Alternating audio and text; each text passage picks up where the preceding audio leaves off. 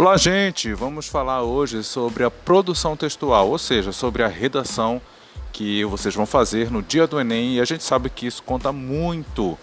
Primeiro, eu vou fazer uma pergunta aqui para vocês: como que vocês vão vestidos para o dia do Enem? Ah, tem muita gente que vai de eh, bermuda, camiseta, sandália.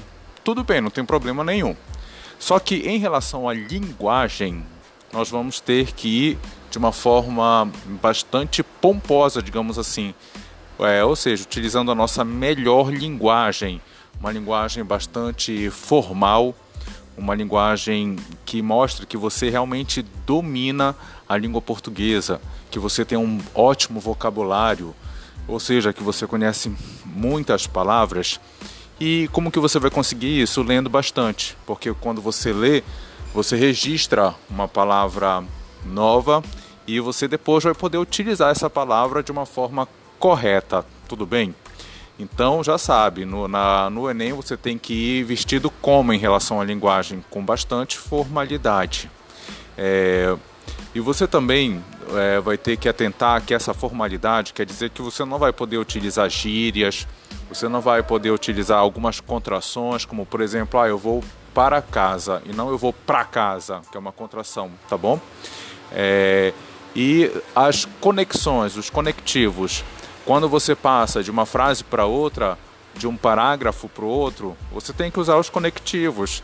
Se você começou com uma ideia em um parágrafo e no outro parágrafo a ideia é de oposição ao que você tinha dito antes, você vai ter que usar um conectivo como mas, porém, todavia, contudo, vai ter que começar o segundo parágrafo ou a segunda frase com esse conectivo. Uma outra competência que você vai ter que mostrar que você tem é aplicar certos conceitos, certos conhecimentos, e isso está voltado à área do seu conteúdo. Se você tem todo aquele arcabouço, se você tem uma bagagem de conteúdos e um conteúdo crítico, se você conhece vários temas é, que estão em, em voga na atualidade. E você também, lembrando que você vai ter que tentar convencer aquela pessoa que está lendo a sua redação, o corretor, o professor, em relação à sua proposta, às suas ideias. E por fim, você vai ter que propor uma intervenção, ou seja, dado um determinado problema, qual é a solução para esse problema? Imagina que é como se você fosse uma autoridade naquele assunto e aí você vai ter que propor algum caminho, alguma política para um determinado problema que está instalado no Brasil. Ah, na proposta de redação atual, nós vamos falar um pouco sobre inclusão educacional das pessoas com autismo.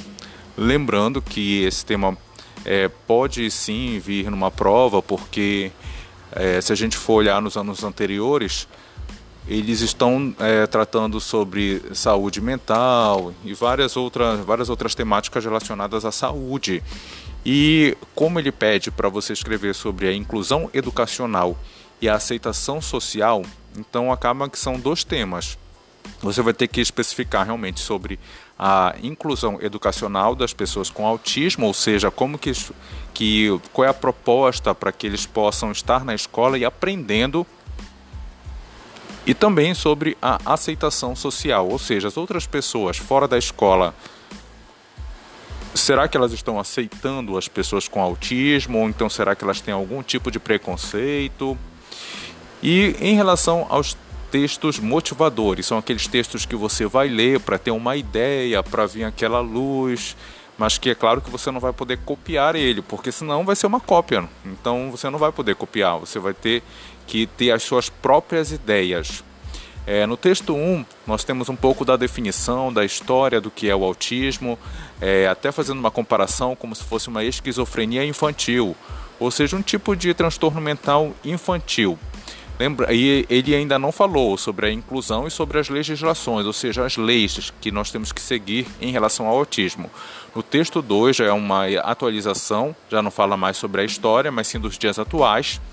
E no texto 3 fala sobre a escola, já é muito mais específico, falando sobre o autista na escola e como que o docente, ou seja, o professor, vai olhar para esse autista. Então, é, vocês vão ter que escrever sobre esse tema, lembrando que logo de início, na introdução, no primeiro parágrafo, vocês vão ter que tentar contextualizar e explicar por que, que vocês estão falando sobre esse tema, porque esse tema é importante, é algo digno de ser falado. E depois, nos parágrafos seguintes, vocês já vão começar a apresentar todo o seu ponto de vista, mas lembrando que o ponto de vista não é um ponto de vista com o uso de eu ou então na minha concepção. Eu não vou falar que na minha concepção o autismo está sendo é, negligenciado. É só cortar esse na minha concepção e já, a frase já vai ficar assim: o autismo está sendo negligenciado.